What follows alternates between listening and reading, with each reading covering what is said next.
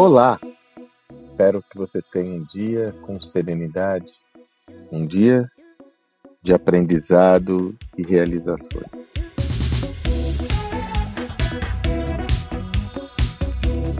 Com a, o arrefecimento da pandemia, a despeito da nova variante, o número de viagens provenientes de demandas fora de São Paulo tem aumentado para mim, né? Nada que se assemelhe antes da pandemia, onde essa demanda era, era muito maior, até entendo que ela vá se normalizando no que tange a demanda por encontros presenciais, mas ainda já existe uma, uma certa demanda, o que fez com que eu retomasse um hábito de é, idas ao aeroporto, viagens aéreas, etc, etc, etc. Para minha surpresa, eu sou um cliente, até devido à, à frequência de voos, eu sou um cliente que está no, naquele nível de fidelidade mais alto de boa parte das companhias aéreas, sendo que uma delas tenho uma predileção maior.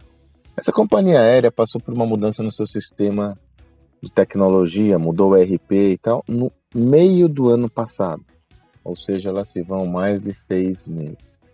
Ao retomar a utilização de voos frequentes, eu comecei a me deparar com um grande desafio de me relacionar com essa companhia devido a um aspecto central no processo: a tecnologia.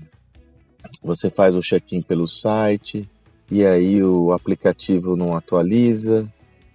Ao invés de se, de, se endereçar diretamente à área de, de embarque, você tem que ir para o balcão fazer o check-in novamente.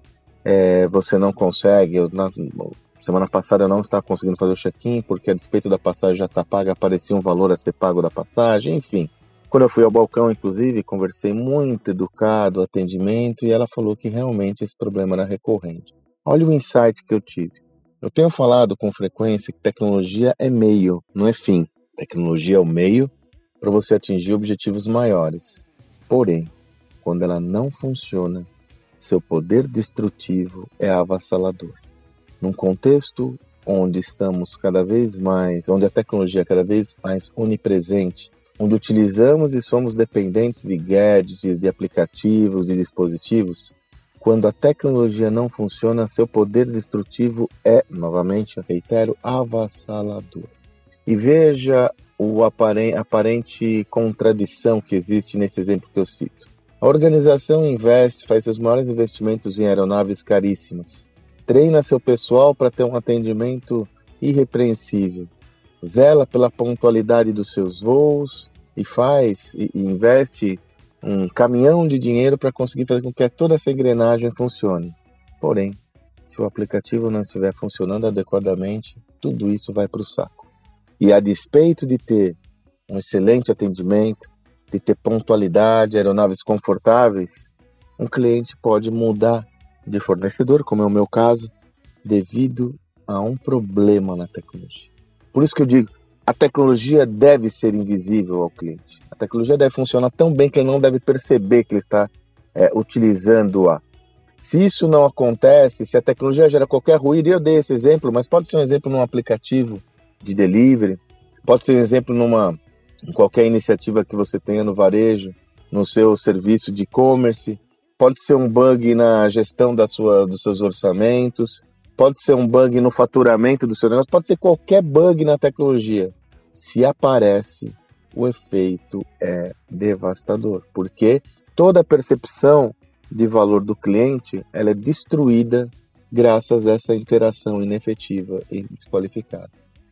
A tecnologia deve ser invisível. Então, se por um lado ela, ela é o meio para a transformação e não é a transformação em si, por outro, você deve zelar e fazer auditorias constantes para ter um entendimento claro que qualquer que seja a sua tecnologia, pode ser o WhatsApp, pode ser o telefone, pode ser qualquer que seja a sua tecnologia, as suas tecnologias de relacionamento com o cliente estejam funcionando adequadamente. Do contrário, todos os investimentos que você tem feito em qualquer iniciativa, mesmo que sejam os mais de mais alta monta, podem cair por terra.